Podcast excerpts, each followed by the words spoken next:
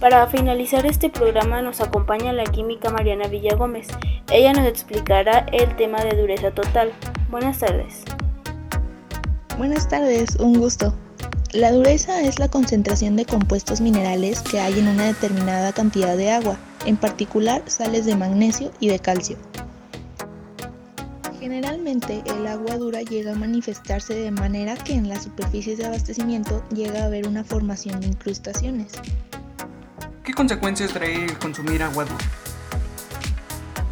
El agua dura tiene en su composición sales que en altas concentraciones llega a ser tóxicas para el ser humano.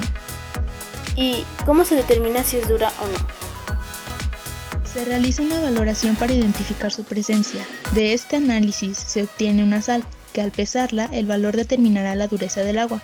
Este análisis se realiza generalmente en pozos, pues al ser agua proveniente del suelo contiene todas estas sustancias.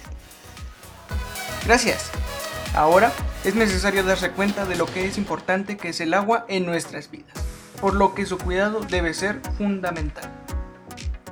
Muchas gracias a todos los profesionales que nos han venido a orientar.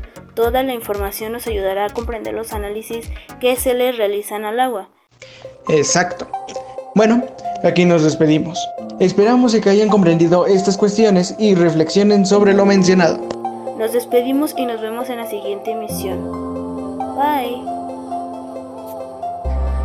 Adiós. Hasta la próxima.